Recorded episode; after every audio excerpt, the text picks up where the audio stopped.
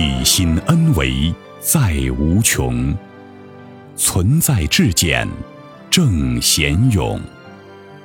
一切呈现投影重，灵为全息万有中。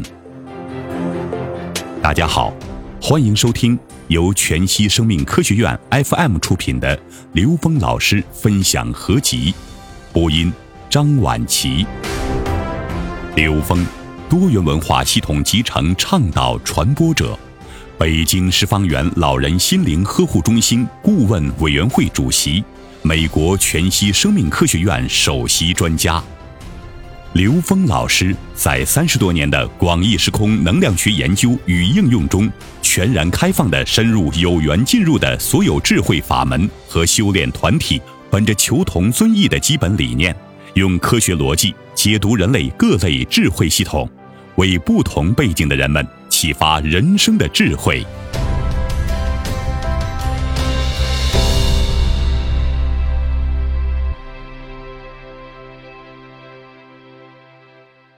学会真诚的赞美别人，刘峰。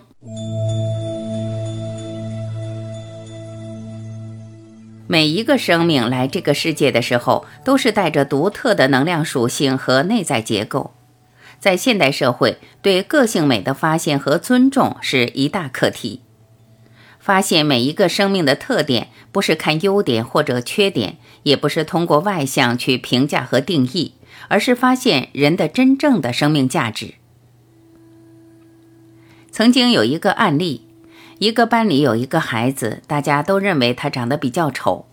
老师很慈悲，在这个孩子不在的时候，跟大家开了一个会，说：“我们能不能从今天开始，每个人见到他都给他一句赞美的话，发现他的美，并且表达出来？”一段时间以后，这个孩子觉得自己真的变美了，跟原来的状态也完全不一样了。我经常说，对人的特点和特性要进行赞美，有一个特别重要的点，就是赞美是真诚的，是发自内心的，不是违心的。如果是发自内心的赞美，你说的再肉麻，对方也不会觉得不舒服；如果是违心的赞美，对方会不舒服，反而会适得其反。这就要求观察者是真的看到这个人身上独特的、独一无二的生命价值。从小我的嘴就很厉害，说话不带脏字，我也不骂人，但是我说损话也能让人难受的不得了。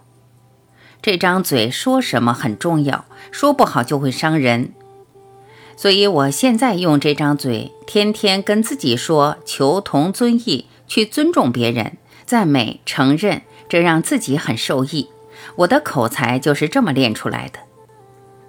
赞美也同样适用于管理，在团队里，每个人独一无二的特色才是团队真正的财富。作为一个管理者，他需要搭配不同的人力资源，让整个团队的生命结构有美好圆满的呈现。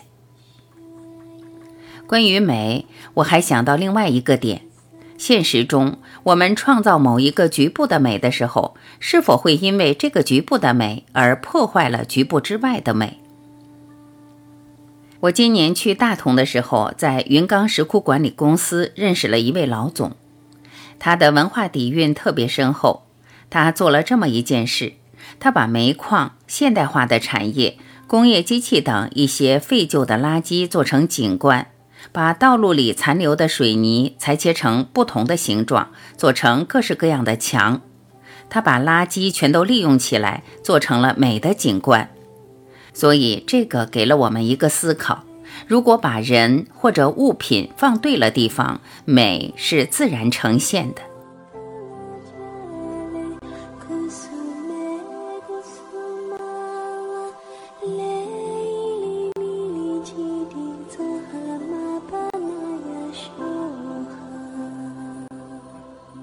感谢聆听，我是晚琪，再会。